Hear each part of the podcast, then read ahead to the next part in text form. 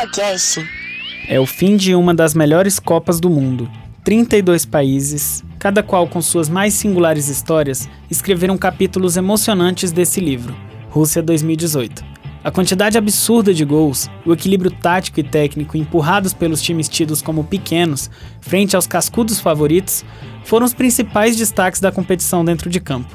Fora dele, derrubar estigmas, preconceitos e rótulos foi a maior conquista dos organizadores. Sobre a bola, quem diria que a Rússia chegaria às quartas de final? E a Croácia até a final? E quem falou que a França ia ser bicampeã?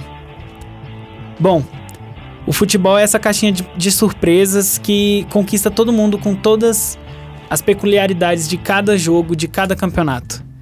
Isso só faz com que a gente ame cada vez mais o futebol. Está no ar o CopaCast. Eu sou o Mauro Jacome e estou ao lado de Felipe Caian, que fez esse belo editorial agora. Palmas aí pro Felipe, né? Gabi Visconti e Marcos Delgado. Vamos aos destaques, Felipe. Depois do seu belo editorial aí, o que, que você tem mais de destaque em relação à Copa do Mundo de 2018 na Rússia? Falei que não seria Mbappé, o melhor do melhor da Copa. Eu falei que não seria ele. Foi, falou Eu? Falou torcia, Griezmann. eu torcia disso, pelo não. Griezmann, eu torcia pelo Griezmann. O Griezmann mereceu. Mas ficou, Merecia. ficou em boas mãos. Pelo menos ontem ele fez uma bela partida, né? Sim. Eu, na minha concepção, foi a melhor partida do Griezmann. Marco, então já que você tá falando, qual o seu destaque? Olha, eu, eu gostei muito da Copa do Mundo do Modric. Acho que ele jogou o fino da bola, mereceu ser o bola de ouro da competição. Mas eu ficaria com o Hazard. Deu mais gás em campo, deu assistência, fez gols quando precisava. E só não fez uma boa atuação contra a França. Gabi, seu destaque. Tudo bem, gente? Eu Tudo trouxe bem. aqui as estatísticas Tá gerais da? Copa. Tô. Pra variar, né? Novo. todo mundo magrinho, morre de fome, né, Tô morto de fome aqui. né? E a gente come o outro também, né? Pô, o cara é só esqueleto e Ah, tá mas com eu como fome. muito, Eu mano. não posso ter fome. Nem Você eu. já viu comendo, você sabe quanto eu Pô, como. eu já vi você comendo realmente lá fora, meu amigo, o hambúrguer do Marco. Foi algo assim de cinco andares. encher as duas O mais- mãos. o Mas mais assim, vamos legal ver é- o que, que a Gabi tem de, de, de destaque.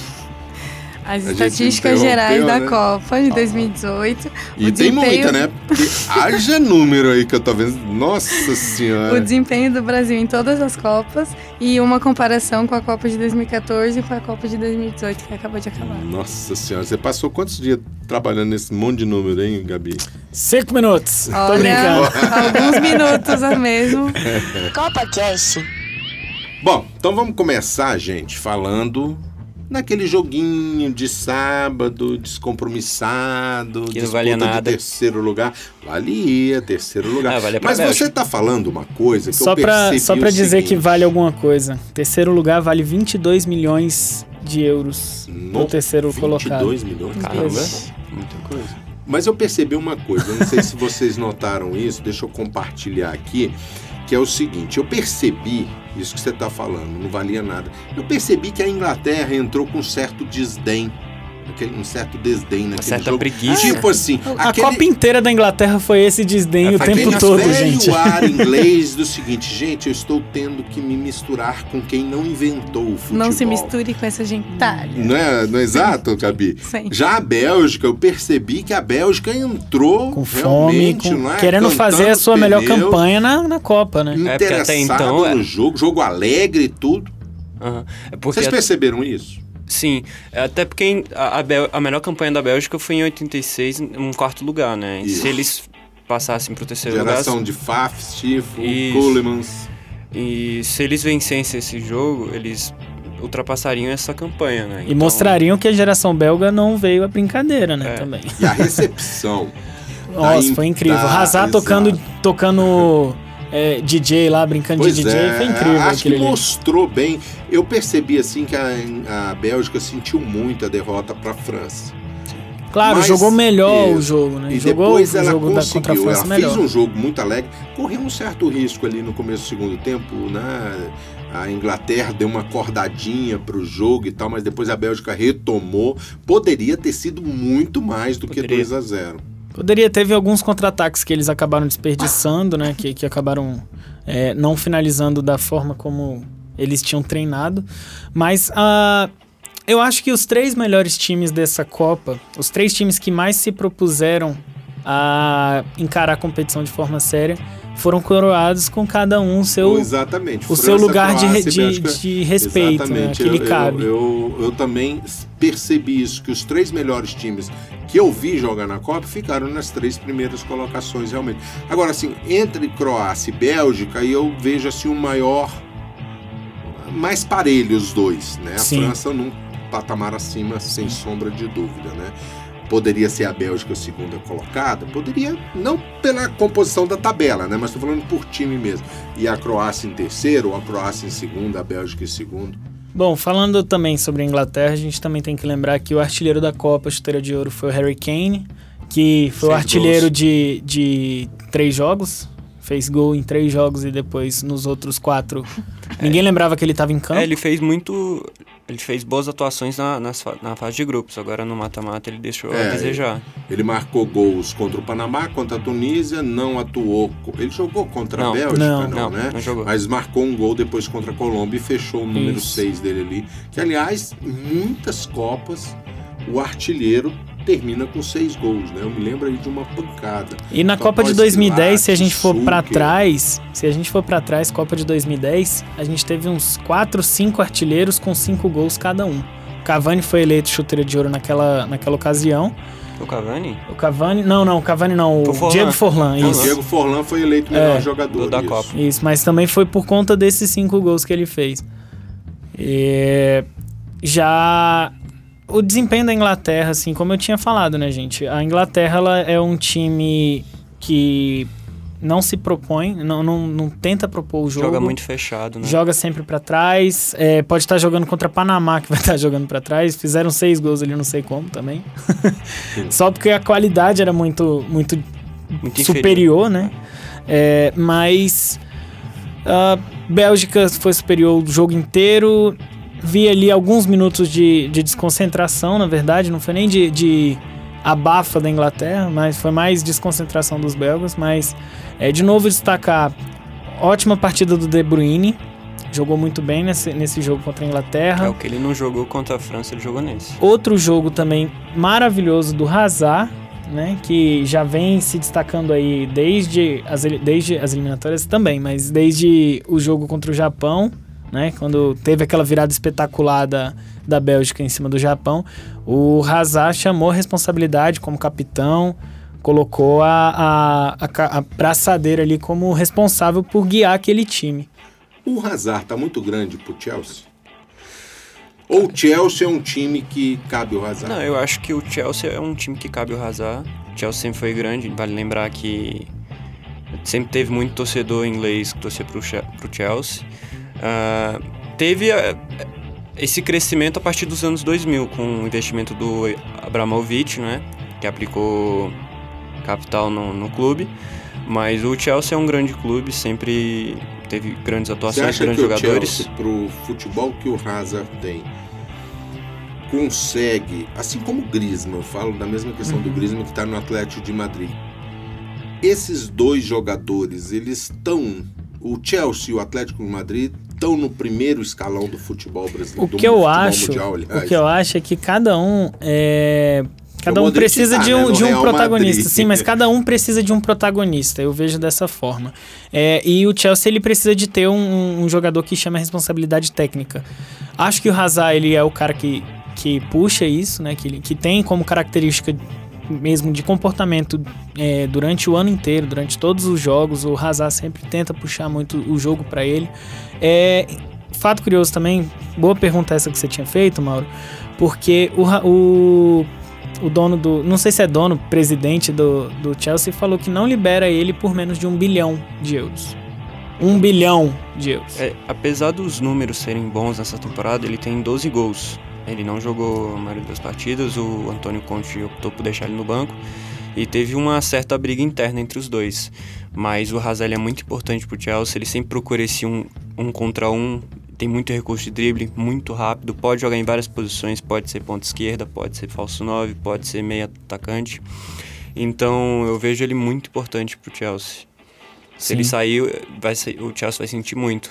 E o Chelsea a gente pode lembrar também, né, que o Chelsea foi o Chelsea, o Chelsea se classificou para para Liga dos Campeões. Não, essa temporada não. Talvez isso seja um é, faça um peso, é, pa- possa fazer um peso aí para para ele querer buscar novos ares, mas não acredito que, que seja um fator muito determinante porque o Hazard tá há muito tempo também no, no- no Chelsea. Eu lembro de Desde 2012, 2012 quando o Chelsea perdeu aquela aquela Mundial final do, do mundial pro Corinthians, o Hazard já estava em Uhum. campo pelo Chelsea, então é, não sei, eu acho que o, o, o Hazard tá pro Chelsea como o Neymar tava pro Santos.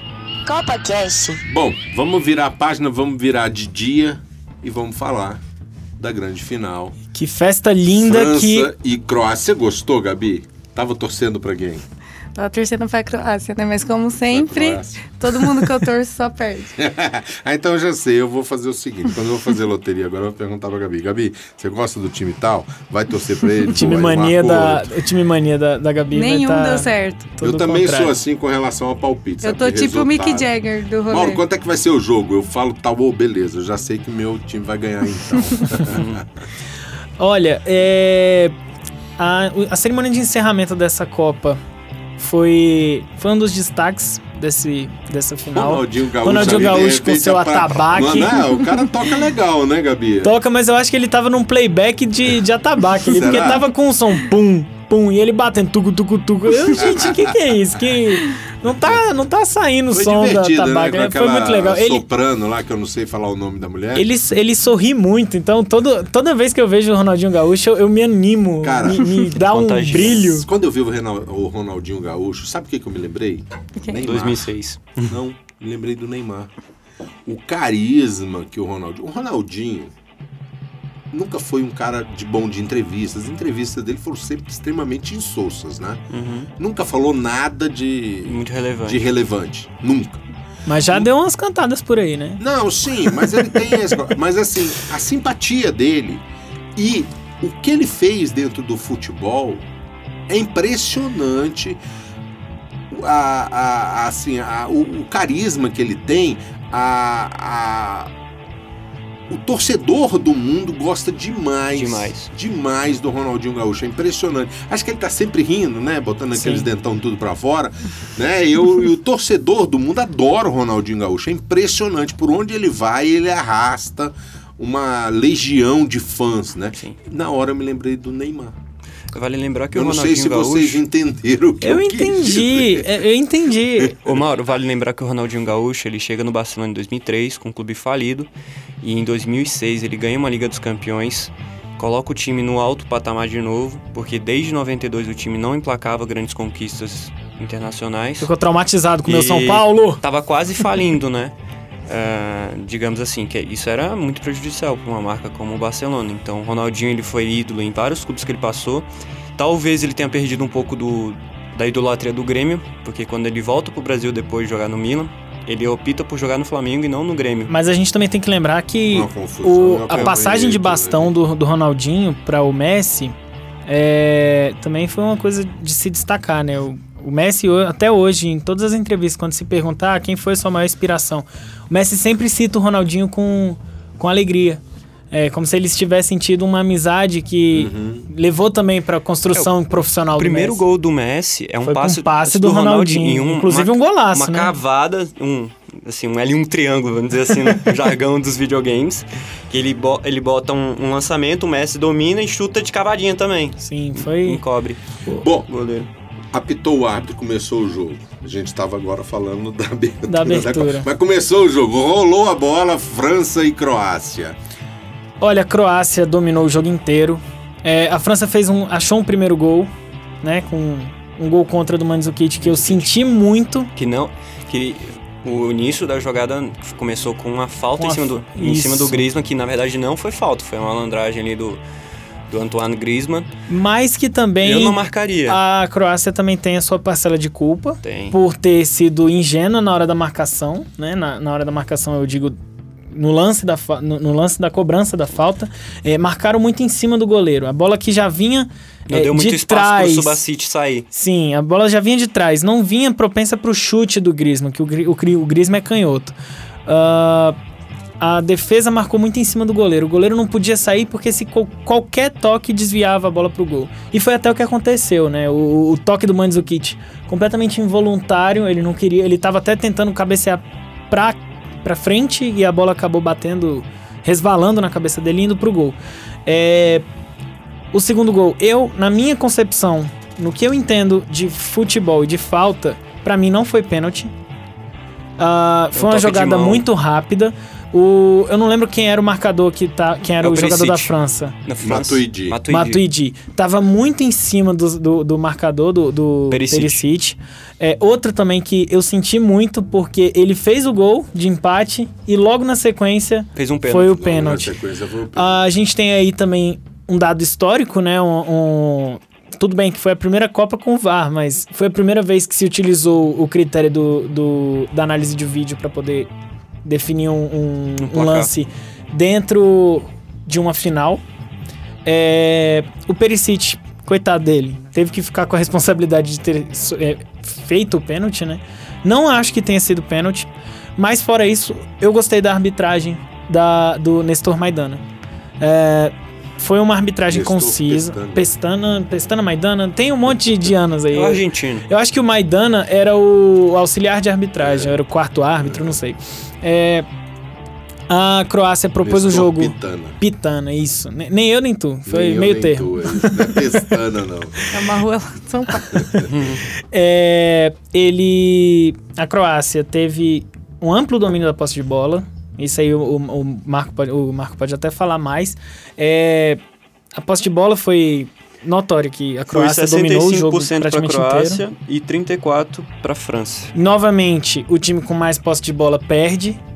É, novamente, o, o melhor time sai derrotado no- na ocasião de jogo. Claro que a França teve uma Copa muito mais concisa, muito mais Segura. Segura do que a da Croácia. França é melhor do que o time da Croácia. Sim, com Defesa, certeza. meio de campo, ataque.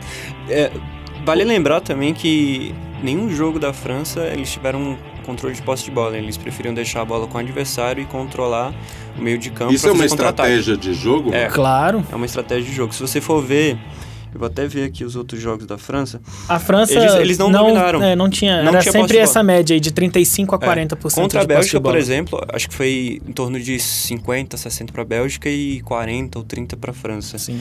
Então, a gente, não é um time que sai muito pro jogo, assim, que a gente esperava de ver uma França assim, se tabelando, fazendo jogadas bonitas, é, tendo controle absoluto do jogo. Não, eles deixavam a bola com o seu oponente e esperavam o erro do adversário. E outra coisa também que eu acho que foi fundamental para esse placar, pro placar primeiro de 4 a 1 né? Que eu, eu não conto aquele gol que o Lohri entregou no pé do, do.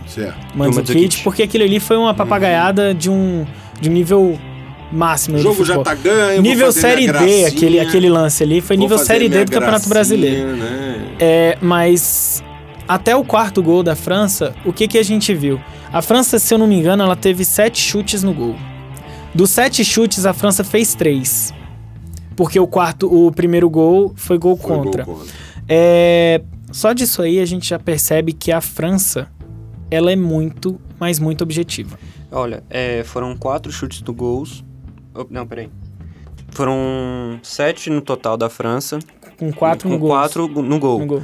É, da Croácia foram Isso, e 14. uma defesa do, do, do, do Subacite, no, Subacite. no finalzinho do jogo já tava 4 a 2 Ó, pra Croácia foram 14 chutes no total e dois no gol. Então, se a gente for ver nessa média, a França foi mais efetiva. Com É, certeza. é, acertou mais o alvo. A Croácia chutou muito, mas chutou pra fora. E uma coisa chutou incrível. Sem, sem direção. Subacite. Olha, ele tava, ele tava baqueado, viu? Ele jogou a. Ele já tinha jogado. A, Deu a nítida impressão prorrogação. que ele não tava conseguindo Não tava 100%. as- a, a projetar o corpo pro lado direito. a prorrogação dele é, no jogo contra a Inglaterra na semifinal foi muito desgastante. No final do jogo ele tava até puxando a perna no final do jogo Ele a sentiu uma lesão. problema no quadril, não é isso? Na- Acho que era na posterior direita que ele Sim, sentiu. é, e na final a gente foi nítido, assim, toda bola que ia no, no, no, no contrapé dele, ele não conseguia ter explosão pra voltar. O gol do Mbappé foi no, con- no contrapé dele, e o gol do Pogba, que o Pogba ele chuta, a bola resvala no Modric e volta pra ele, ele pega de primeira. Gente, é, é de um nível técnico tão grande você pegar a bola de primeira com o seu pé, que não é o, o melhor pé, e fazer um gol daquele jeito. É incrível. Aliás, o que, o, que- o que o aí Pogba gol, jogou nessa Copa Se também. vocês, é, ele não vocês jogou no Manchester, ele jogou na é seleção. claro, toda a construção da jogada desde o campo, né? O, o, o Pogba com aquela em três passadas ele já chega no campo da adversário. Sim, ele começa, ele começa Ele a jogada começa e a termina. jogada, joga lá na direita, se eu não me engano, pro Griezmann. Não, pro Mbappé, o Mbappé vai até a ponta do campo, toca a bola pro meio, o Griezmann devolve, devolve, na entrada aí da área pra ele chutar. jogo. Impressionante se você acompanhar o- a evolução do Pogba, né? Isso que se fala de transição de defesa para o ataque, foi uma transição espetacular. Essa. Os dois últimos gols da França foram aulas de contra-ataque, porque o Pavard fez uma jogada linda no, no gol do Pogba, né? Do, do Mbappé, perdão. Não, foi o Hernandes. Foi o Hernandes, isso. Pavard é o lateral direito. O Hernandes puxa a bola até mais ou menos aí a intermediária, Isso, passa por passa dois. a bola exatamente no pé do Mbappé. O Mbappé só tem o trabalho de tirar a bola do zagueiro e chutar. Fez o gol que fez, né? É, dava pra agarrar esse. Dava, mas esse a, chute. a explosão do, do Subacite já estava É, totalmente da- é- desgastada. Era Ele não que tinha ele como não pular tava aquele 100% lance. nesse jogo. Ele caiu muito devagar. Não teve um. A bola já movimento tinha entrado e ele ainda muito grande. tava tentando cair, tentando se atirar na bola. Curiosidades do CopaCast. Pois é, agora a gente vai falar do assunto. Falamos aí da final, grande final, né? Lembrando assim que a, a maioria das pessoas já leram muito sobre, sobre esse jogo. Todo mundo assistiu o jogo, né? Então vocês trouxeram aí alguns detalhes que não foram, não estavam tão na cara assim, né? É, Agora vamos ver o seguinte. Dois assuntos interessantes. Destaques da Copa, o que que vocês acharam, não só de jogador, mas o que, que vocês levam de aprendizado com relação ao futebol praticado da. Gente, eu tô falando besteira, né? Me desculpa, Gabi. Agora eu vi que a Gabi tá me olhando. É, eu falei, Ela tá nossa, olhando me cortaram. Como quem diz, com papel na mão, assim. e eu tô falando do item seguinte. A gente vai falar de curiosidades agora. né? Desculpa, Gabi. Foi mal, Gabi. Vocês nunca deixam falar. Vamos com Ah, seus números, vai com seus números. Vai lá. brilha, então, ó, brilha. gente, a gente vai falar das curiosidades da Copa. Brilha, Obrigada, Gabi, obrigada, brilha. Vai que é obrigada. sua, Tafarel. Então, gente, eu vou falar aqui um pouquinho do desempenho do Brasil em todas as Copas, né? Ahn, foram 107 jogos, 72 vitórias, 18 empates, 18 17 derrotas, 227 gols marcados, 113 gols sofridos e 5 títulos. Aí aqui eu tenho é, a Até onde o Brasil chegou? Isso. Ele foi campeão cinco vezes, vice duas vezes, ficou em terceiro lugar duas vezes, quarto lugar duas vezes, foi eliminado nas quartas cinco vezes, nas oitavas duas vezes, na segunda fase uma vez, em 1982, e na primeira fase duas vezes. É, é- é bom destacar, Gabi, muito legal os seus números, é, mas é bom destacar aqui com relação à segunda fase, que você falou em 82, porque essa Copa ela foi num formato um pouco diferente. Depois da primeira fase, a gente não teve diretamente as quartas de final, eram dois grupos de seis times, se eu não me engano. Né? Eram dois grupos de seis times. Então, de um lado ficou, em 82, ficou Brasil, Itália e Argentina, né? E do outro lado ficou Alemanha e não me lembro mais quem. Então o Brasil, é, no primeiro jogo, ele venceu a Argentina por 3 a 1 A Itália venceu a Argentina por um placar mínimo. O Brasil jogava pelo empate contra a Itália, por questões de saldo de gols, se eu não me engano, mas ele perdeu 3 a 2 aquele jogo. Paulo Rossi fez três gols. Então, por isso que está aqui segunda fase. Mas na realidade, como bem lembrou o Marco, em off, representou quartas de final. Né? Mas na época se chamava segunda fase. Então, essa é a questão. CopaCast. Pois é, gente. Agora a gente vai falar aquilo que eu tava falando, que a gente ia falar, que a gente não falou, porque a Gabi tinha que falar, né, Gabi? Desculpa, Gabi. No final vai todo mundo falar, calma. Eu achei engraçado. Ela ficou com o papelzinho me olhando assim com a cara. Eu não tava Pô. entendendo, tipo, nossa, será que já foi? É a deixa? Que horas é a deixa? É. Bom, agora a gente vai falar então dos destaques da Copa e qual o futuro do Brasil. Beleza. Primeiro, primeiro destaque que eu quero dar aqui, melhor jogador da Copa, Luka Modric. que nem o Marco falou é, no início do programa, o Modric teve um, um, um desempenho muito constante nessa Copa. Muito Foi regular. um, foi um jogador muito importante para essa conquista da Croácia, porque eu considero conqui- conquista sim, porque o melhor, o melhor lugar da Croácia em todas as Copas foi a primeira Copa disputada pelo país depois que se tornou independente em 98, 98. É a antes, quarta Copa, né, consecutiva. antes até de Mbappé Croácia. nascer. Uhum. E Um país no resto, jovem, no né? resto praticamente todas é, foi eliminado nas primeiras fases, né? Primeira ou segunda fase. É, e o Modric foi muito importante nessa, nessa Copa. Fez, fez gol, deu passe, foi, foi muito importante. Ele foi um, um, um exemplo de capitão que precisamos ter aí. É, vale lembrar que o Modric, em comparação ao Griezmann e o Hazard, ele criou muito mais chances de gol. Foram os que três dois melhores juntos. jogadores que você falou? Olha, eu eu não sei se eu colocaria o Griezmann, talvez o Mbappé, mas o, o Griezmann tem números melhores, né? Se você for olhar, são quatro gols, duas assistências, se eu não me engano. O Mbappé tem quatro gols e nenhuma assistência, mas também o Giroud não colaborou, né? Não, mas ele tá botando, incluindo o Mbappé. Giroud é o Jael francês. É, Modric, Hazard, ah, Griezmann e Mbappé, assim. Aí agora encaixa os Isso, quatro. é, são os melhores na minha concepção. Qualquer um desses aí merecia ter levado o prêmio. O Mbappé levou o prêmio Revelação da Copa, que né, a gente sabe que não é revelação, é prêmio jogador, de melhor jogador jovem sub-21. Sim, mas a gente também pode destacar aí que é, o Mbappé entrou para a história das Copas, sendo o terceiro a Terceiro Fazer jogador gol mais jovem a fazer gols em, em final de. Copa do Mundo. Ele só. Ele, ele chegou depois de Pelé, que eu não me, se eu não me engano foi em 58, 58. com 17 anos. Contra a Suécia. Se eu não me engano, ele marcou dois gols naquele jogo, não foi? S- Sim, sim, marcou dois.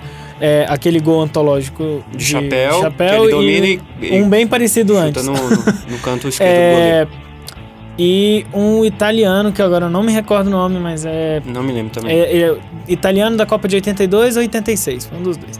É, e então, com 19 anos, ele é o terceiro jogador mais jovem a participar de uma final e marcar gols. É, o Pelé foi até nas suas redes sociais eh, declarar se o Mbappé continuasse nesse ritmo, ele teria que tirar pó das suas chuteiras, né? Tivemos até resposta do Mbappé, inclusive hoje, Foi? é, dizendo que nunca o rei perderá sua coroa. Então, Moral, é, hein? bom, Mbappé, show de carisma, a Copa inteira, show de bola, jogou a Copa inteira bem e show de humildade. Coisa que Futebol. falta pra uma pessoa aí que é nossa nossa representante camisa 10 aí. Futebol, seleção, futebol jogado. É uma coisa que eu percebi muito a, vamos dizer assim, a consolidação do contra-ataque. A Com certeza. França, né, pelos números que vocês levantaram aí que o Marco colocou na mesa, a questão de posse de bola. O que eu via nas no- nas nas narrações, nas transmissões é, durante o jogo, é, Mauro, é que essa Copa não trouxe muita novidade tática, mas ela trouxe um, melhor, um aprimoramento das táticas de, que a gente já conhecia. A gente vê aí é, times resgatando o esquema com três zagueiros, Três zagueiros, com era linhas de comum. cinco linhas Linhas cinco, extremamente é, Efetivos. recuadas, né? Teve até linhas de seis com o Irã nessa Copa do Mundo. a Nunca tinha própria visto. Bélgica fez linha de 5 Fez, contra o Brasil. Contra o Fez linha de Brasil. cinco. Assim, quando o jogo tá apertado, é, é muito efetivo você usar uma linha de marcação de 5, né? Que você segura os pontos e deixa os zagueiros assim pra marcar os meio os enfim, os como é que eu digo? Os infiltradores Uhum. que entram na área, tipo o Paulinho, os meio-campos, entendeu? Gente, A eu tenho, eu tenho uma França- pergunta aqui pra fazer pra A própria vocês. França, em determinados momentos, ela jogava com uma linha de 5, o Pogba entrando Entrando. entre Varane e o Titi. Eu Um tenho uma- líbero. Eu tenho uma pergunta pra fazer pra vocês. Nessa Copa, eu tô até lembrando. Nessa Copa, o Giroud não fez gol. Não fez gol, mas É, deu uma foi- assistência. É, mas aí eu vou, vou soltar uma coisa aqui pra vocês. Vamos fazer uma comparação? Giroud e Gabriel Jesus. Sim. Quem é melhor? Giroud.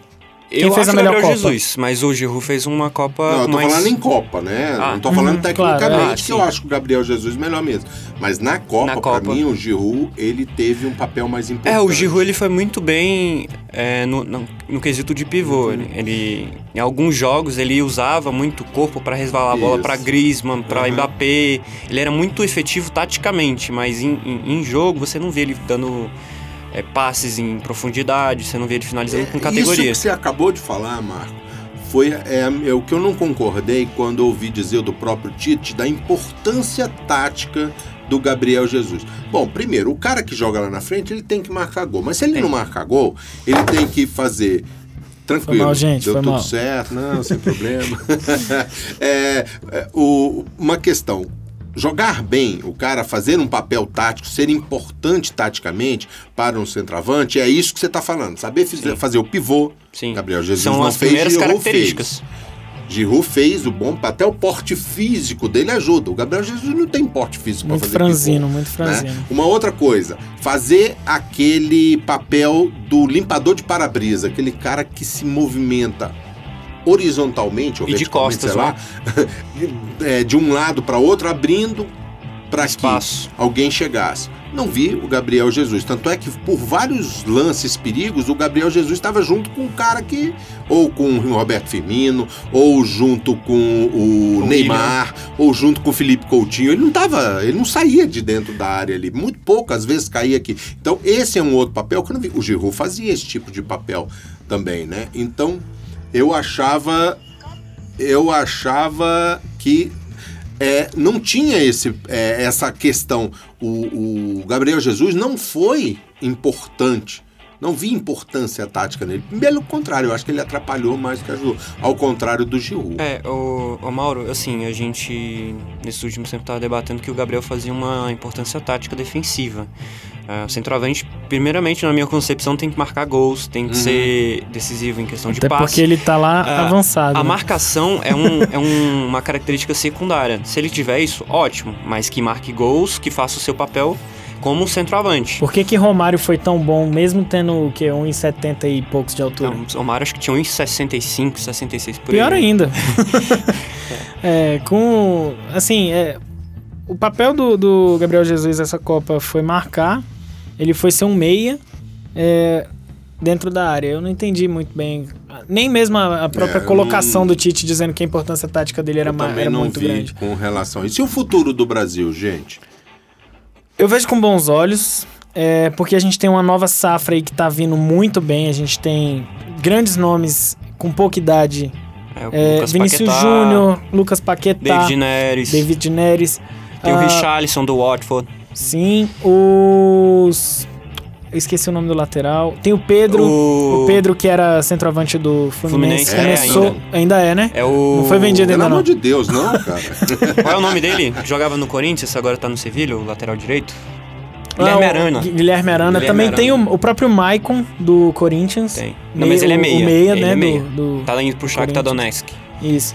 É, então, assim, a seleção, a base vem forte, digamos assim.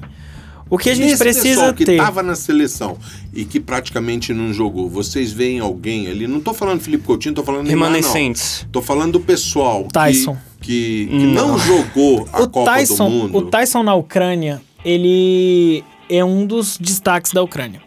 O problema do Tyson é justamente a falta de conhecimento que a gente tem acerca do jogador. É porque ninguém Ah, acompanha campeonato ucraniano, né? Há quatro anos atrás, quem apostava no Firmino?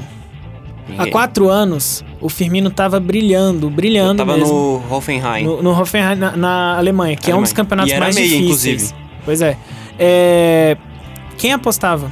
Né? Não, o ele Tite até- apostou, Ele foi até bancou. criticado no- nas últimas no início, da- convocações. no é. início das convocações, No, nas no primeiras início da era convocações Tite, ele era muito criticado, o pessoal não conhecia Então, ele. é, eu acho que ah, o Tyson não foi escolhido à toa, né? Não é, não é, não acho que tenha sido alguma coisa política ali por trás entre Brasil e Ucrânia, mas eu acho que o Tyson dos jogadores que foram, dos 23 que foram, talvez Tyson e Neymar, Felipe Coutinho. É, o resto eu, Eu acho que já vai estar nem- um pouco mais eu nem velho pra isso. assim com relação aos títulos, porque obviamente eu acho que a seleção brasileira você vai continuar tendo. Aí Marquinhos É, também, né? Os zagueiros. Isso, Marquinhos, um outro cara, né? Outro cara que pode ir é o Douglas Costa. Mas vai você estar com vai 31 ter anos. Felipe Casimiro, Felipe Coutinho, Arthur. Neymar, essa galera vai estar lá, Arthur né? era pra ter ido nessa Copa. Era. O que eu acho que a gente precisa é, é encarar o futebol. Primeiro, arrumar a casinha, né? Vamos arrumar a casinha, mas quando eu digo arrumar a casinha, não a nossa. Vamos arrumar o, o- o condomínio. Vai. A nossa casa, Brasil, a gente tá começando a, a pôr ordem no recinto. É a primeira vez que um, que um treinador brasileiro vai continuar depois de uma Copa. É, agora, a, a América do Sul, a, esqueci o nome da, da Confederação Amer- Comebol? Sul-Americana. Comebol. Comebol. Eu, eu sempre confundo com a CONCACAF. A Comebol precisa ter uma maior organização dos times. É, tanto dos times nacionais quanto das seleções nacionais, é, porque a gente está ficando muito atrás da Europa. Já são 12 títulos europeus com esse da, da França. últimos, né? Os quatro últimos foram europeus: Itália 2006, Espanha 2010, Alemanha 2014 e agora França. É, 12 títulos da, da Espanha, ou da Europa, em comparação com 9 só da, daqui do, Eles estão abrindo. da América do Sul. E a América do Sul, o Brasil tem 5. Né? Tem O dois do Brasil que é o Uruguai e diferencial, dois né? da, da O Argentina. Uruguai que não vence há muito tempo, a Argentina que vive uma crise, não tem É, eu título de relevância vejo. desde 93. Então eu acho eu não que. vejo o Uruguai, por exemplo, para compor esse grupo. Eu vejo sempre ou Brasil ou Argentina, Argentina. tem que esperar alguma coisa Ou daí. o próprio Chile, né? O que eu nesses acho que aconteceu tempos nessa Copa, é, na, na prévia para essa Copa aí, foi a derrocada chile- chilena, porque o Chile até a sexta rodada das eliminatórias estava voando, era o melhor time, tinha conquistou é, Copa Copa América, Américas. duas Co- Copas Américas seguidas, com né? o Jorge Sampaoli, que é As- o atual, o atual Isso. treinador da, da Argentina. Que, Que inclusive já ca- caiu. caiu né? nessa semana. Caiu. Então, assim, é, eu acho que a- o condomínio precisa ser ajustado, reajustado, para que a gente possa concorrer com os times do bairro. É, eu- Tem um tempinho? Um tempinho. É, eu acho que o Brasil precisa investir em base, se espelhar um pouco nesse modo europeu, assim como a Bélgica, que tá um projeto aí desde 2000. Outra é, coisa buscando também. base, é, testando novos jogadores a todo tempo. O Brasil ele sempre fica fechado nesses mesmos jogadores. É, o problema também do Neymar, Brasil. Coutinho, Jesus, ele- eles não mudam. Tanto é que a gente tem vários jogadores que se naturalizam estrangeiros, como o caso do, do Mário Fernandes, Diego, o Diego Costa. Diego Costa, E o alguns Marlon. que o não Marlon. jogaram no Brasil, né? Praticamente. Você tem aí nessa mesma seleção que a O gente Ederson. teve, a gente teve o Ederson, o Marcelo, Marcelo. o É. Roberto Firmino, é, quem mais? É o próprio Tyson, Tyson. o Fred, foram jogadores assim que se, se passaram por um time brasileiro, no caso do Internacional, Fluminense, foi assim relâmpago, já saíram do Brasil antes. Olha o futuro de... da geração, o, o futuro para 2022. Vinícius Júnior sai do Flamengo com 18 anos de idade. É, David Neres com 19 anos saiu do São Paulo. Ah, tem Rodrigo o agora tá, Esse foi é contratado uma, pelo Real Madrid. seria uma questão, né, gente? Arthur que- com 20 Arthur? anos. Quando você fala a questão de arrumar o condomínio para brigar no bairro, é exatamente a gente tem que Isso, pensar um é. pouco uma forma da gente conseguir segurar um pouco mais. Sim, parar de querer só vender, só ser exportador. Exato, a gente é porque- exportador em tudo, gente. A gente tem que parar de ser exportador e, E começar a mostrar que a gente tem hoje força. Está crescendo violentamente por- pelos times de fora. O, o clube brasileiro, que sempre foi a célula máter do nosso futebol, o clube está morrendo. A gente vê aí o cara que mais sabe de, de futebol daqui da nossa mesa, quase não sabe de, de Campeonato Brasileiro, Marco. É, é o meu ponto fraco. não, Não, não me pergunte sobre Série D, que eu não manjo, não. Copa Cast. Bom, vamos falar dos números da Gabi, né, Gabi? Você tem Sim. um bocadinho de número aí para as estatísticas. Então, primeiro eu vou falar aqui da Copa de 2014, fazer uma comparação com essa Copa, né, de 2018. Em 2014 foram 171 gols, né, que foi um recorde igual a 1998. Foram 177 cartões amarelos, 10 cartões vermelhos e o artilheiro da Copa foi o James Rodrigues, com 6 gols Aí, da jogador da Colômbia, né? É, e agora algumas estatísticas gerais dessa Copa de 2018, que foram 169 gols marcados. Quase a mesma quantidade, né? Dois gols Terceira a mais maior, só. terceira maior quantidade de Não gols teve marcados em, um só, em uma só edição. Sim, a média foi de 2 gols,6 por jogo. Esse, nessa agora foi 2,7, né? Praticamente a mesma coisa. Assim, aqui é 2018. né? Não, tô falando 2014, Hum. foi 2,7. Sim, em 2018 foram 219 cartões amarelos, 4, cartões vermelhos. Tá. E 177 cartões amarelos em 2014, Uhum. 219. Aumentou bem, né? Significativamente né, a quantidade de cartões amarelos. Agora, vermelho caiu, né? Caiu é, muito para quatro cartõezinhos só. É porque os lances de expulsão agora estão sendo definidos também pelo VAR, né? Então o VAR ele tem uma, ele dá uma ajudada nos E teve uma pequena mudança, que eu não sei se vocês se lembram, que antes o cara que fazia um pênalti poderia ser expulso. Uhum. Hoje, geralmente, ele não é. Não é. Para não haver dupla punição. Né? Sim. É expulso geralmente quando tem toque de mão. Isso, então. ou quando é perigo iminente, é, Perigo de gol. não tiram, é, é, impossibilitam uma oportunidade clara de gol. Isso, aham. A outra estatística que é legal a gente falar também, não, não, não tava prestando muita atenção, tô meio avoado, é, é com relação à quantidade de pênaltis marcados. Uhum. Né? A gente é teve muito. aí a maior quantidade de pênaltis marcados na história, muito em contribuição do VAR, que teve só aí 14 pênaltis marcados, Ontem um, ontem um, né? que você. que não foi. Não, não engoliu aquele pênalti. É, né? o, o Gaciba ainda falou lá na transmissão da Globo, não, porque era uma- um gesto anti antinatural.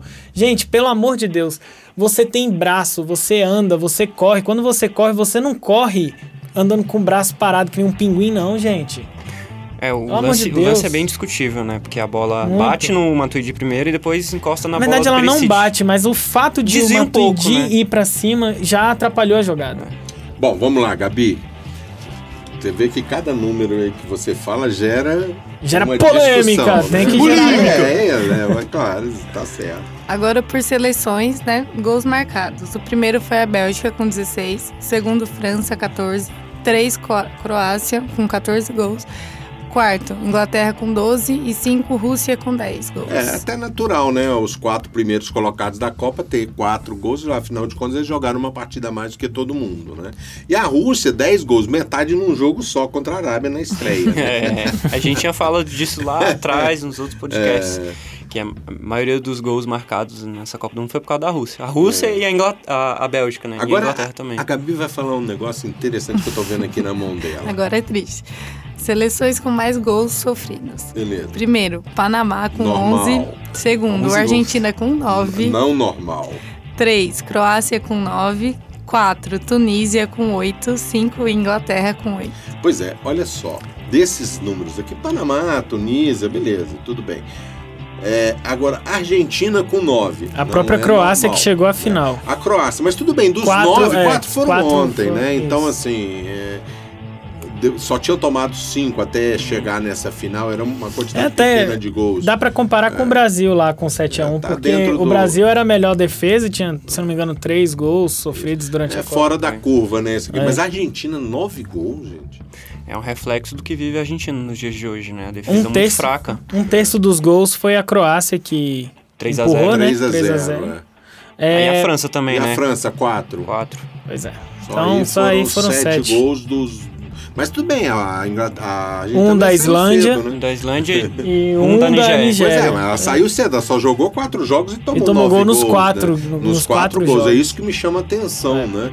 A Argentina que sempre teve uma, uma defesa forte, mas esse ano Mascherano, Otamendi... Mascherano não jogou como meio, como zagueiro, ele jogou como volante. Sim, mas posição de é, origem faz dele. parte do sistema defensivo. Mas, gente, né? é, não sei, o, o Mascherano ele rendeu, rendeu no Barcelona é, quando ele jogava de zagueiro. Ele não rende como É, volante. tanto é que teve um jogo que eu assisti nesses últimos tempos, dele no Barcelona, que o. Quem era o treinador era o Luiz Henrique. O Luiz Henrique escalou ele de volante pra fazer uma cobertura ali de improvisação. Ele não rendeu nada.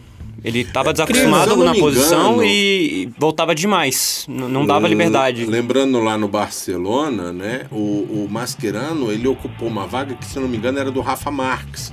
Quando o Rafa Marques saiu, ele fazia, fez dupla com o Puyol até a chegada do Piquet no time de cima, né? Que o Piquet é uma geração um pouco mais nova do que o Mascherano. Vale né? lembrar do Piquet, que muita gente não lembra, mas ele, é, ele era jogador do Manchester United. Achei que você ia falar que ele era marido da Shakira. Não, não, não, não. Não, isso todo mundo sabe. É, o Piquet, ele começa no Barcelona na base, É. ele, ele passa pro... Ele é vendido pro, pro Manchester United e volta pro Barcelona, e uma, uma curta passagem que ele teve Isso pro acontece com vários jogadores É. O do Jordi Barcelona. Alba, por exemplo. É.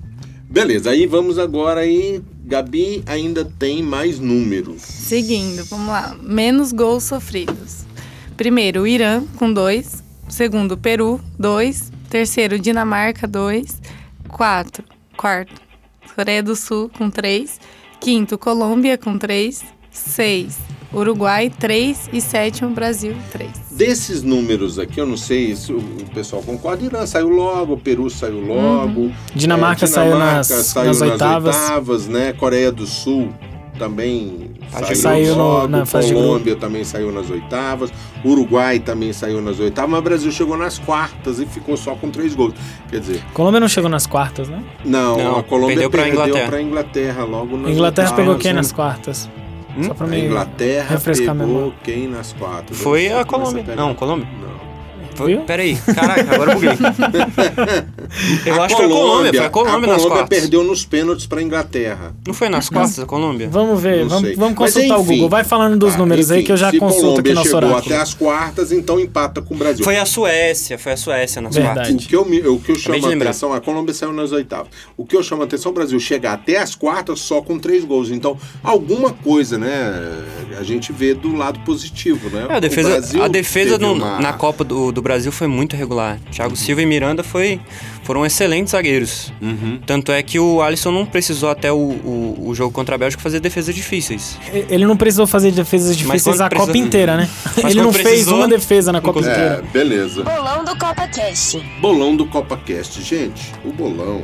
Tava animado, tava Seguinte. quase sentindo o cheiro É já o da seguinte, vitória. Antes da final, eu estava na liderança, com seis pontos, Felipe com três, Marco e Gabi com três. A única pessoa que acertou um resultado agora na final foi Fui o Joe. Marco. Ele acertou os 2 a 0 da Bélgica, como valia quatro pontos, ele chegou a seis pontos e empatou comigo. Mas eu acho assim, justíssimo que o ganhador seja aquela pessoa que Miguel. acertou o. Não, muito pelo contrário. que acertou um resultado das, dos jogos. Do jo... O que que eu. o- acabou? Eu não perguntei nada. Google tá querendo participar daqui Google do é CopaCast, gente. É, não perguntei nada. Fica quieto aí. Mas enfim, eu acho que o, a- o vencedor tem que ser aquela pessoa que acertou um resultado nesses dois jogos, né? Na disputa de terceiro lugar ou da final. Eu acho justo que o Marco seja o vencedor do bolão por ter acertado um jogo que não é fácil você acertar na disputa. Marcos, aceita a vitória? Eu vou ser um pouco mais. Vou botar um pouco mais de fogo na. na Vai colocar 12 pontos pra você com um placar acertado, sabe? Não, o que eu quero é que os dois sejam campeões. É. Os dois são campeões. Eu e Gabi, a gente vai se, se recolher a nossa insignificância e cada um paga um dos pratos aí de Tá vocês. Aô, aí, aí fica justo também. Não é não, Gabi? Pode É, ser? O que, Pode que ser? você acha, Mauro? Então Justiça? bem. Eu Então queria deixar o título para o Marco, né? Mas beleza. Então é, vamos, vamos ficar por isso mesmo. CopaCast. O título fica repartido. Bom, gente, chegou ao fim, né? O nosso último podcast. Não chora, Gabi. Não, Gabi, não faz isso, senão a gente vai começar a chorar aqui também, né? Tudo bem, depois a gente faz. O 2022 tá aí. Fazer a- chegando. Tá pertinho. O Fazer a- Qatar é logo ali. O próximo é Qatar live. é O próximo a gente ali. faz live, hein, né? gente? Bom, gente, então as despedidas aí foi muito legal, né? Essa experiência que a gente teve aqui. A gente tem que agradecer o, o- a, a iniciativa do Felipe, né? Junto com o Márcio, a colaboração do Alisson aqui na, na técnica, né, Alisson? Valeu mesmo aí pelo todo o trabalho que você tem, de cortar aquelas besteiras que a gente faz aí no meio do. Quero ver cortar o Google nosso falando aí. É, esse Google de novo. Não, mas agora que a bateria tá fraca. Então foi muito legal o IESB que ofereceu toda essa estrutura para a gente poder fazer esse programa. Né? E foi muito legal discutir, que eu gostei muito dessa Copa, achei muito legal. E ainda mais, ela ficou ainda mais legal porque a gente eu pelo menos assisti a Copa já pensando no programa que a gente ia fazer, o que a gente ia falar aqui, Gabi. Isso, gente. Achei que foi muito legal essa experiência. Eu nunca tinha. Nunca tive tanto contato assim com esporte em geral, futebol e tal. Gostou? E foi. Gostei. Aê, conseguimos Tirando trazer a alguém pro fome. nosso lado do. É. do Tirando a rolê. fome, né? Porque ela, a gente arranca ela do trabalho, não dá tempo de dar uma, uma, uma lanchadinha antes de chegar no programa, Mas né? agora já só o pratão aqui, ó. Morta de fome. Mas é isso, gente. Muito obrigada. Achei muito legal. E é nóis. É nóis. Felipe. É, gente, muito obrigado por todo mundo que acompanhou, que ouviu. É, aos nossos parentes aí que se esforçaram cada 20 minutos aí da vida de vocês para ouvir. Nosso público que nos conheceu durante a Copa. É, só tenho a agradecer ao IESB, a toda a colaboração que todos vocês também tiveram. Vocês foram escolhidos a dedo, não foi à toa que o programa teve a repercussão que teve. Cada um de vocês aqui tem um, uma contribuição enorme para esse programa. É, e não é uma iniciativa só minha, eu acredito que, mesmo a partir do momento que vocês aceitaram a proposta, vocês também é, tiveram a iniciativa. Ninguém se atrasou, ninguém faltou. É, e, cara, muito obrigado. Muito obrigado, Alisson. Muito obrigado, Márcio, que hoje não pôde acompanhar a gente, mas é, que sempre deu todo apoio. Obrigado, Marco. Obrigado, Gabi. Obrigado, Mauro. Beleza, Marco. Foi um prazer estar aqui com vocês, galera. Ah, sempre é muito divertido comentar sobre futebol, como eu sempre digo aqui. Ah, foi uma oportunidade assim de eu ficar mais perto do rádio, de ficar mais próximo ao esporte, que é uma coisa que eu gosto muito. E agradecer a todos vocês, todos nós que tivemos aqui nesses últimos tempos gravando esse podcast. Agradecer também o pessoal que nos escutou, que se esforçou. Muitas vezes é complicado você ficar ali 30 minutos, 20 minutos. Tem gente que não se interessa muito por futebol, né? Minha Enfim, sogra acompanhou, gente. Ah, Minha é? sogra acompanhou. Um beijo, dona Lúcia. É, meu pai elogiou bastante também, gostou de todos vocês. Inclusive, você foi muito elogiado, Mauro, Ah, assim, é? pelas pessoas Ah, que eu, que eu demonstrei o podcast. Enfim, é, prazer estar aqui e quem sabe a gente se encontra na próxima, né? Qatar é logo ali. É, o Qatar é logo ali. Lembrando, olha só, e o nosso programa realmente, ele começou a ganhar corpo, né? Tem até rádio, web rádio, que está transmitindo os nossos podcasts. É a, a, a web rádio chamado Massa a Sua Voz. www.massaassuavoz.com.br Ela tem transmitido, retransmitido o nosso programa. Então isso é muito legal e também tá aí no YouTube, também tá no SoundCloud, ou seja, é isso aí, gente. Um abração. Catar tá logo ali. Da- daqui uns dias a gente está de volta para falar da Copa do Catar.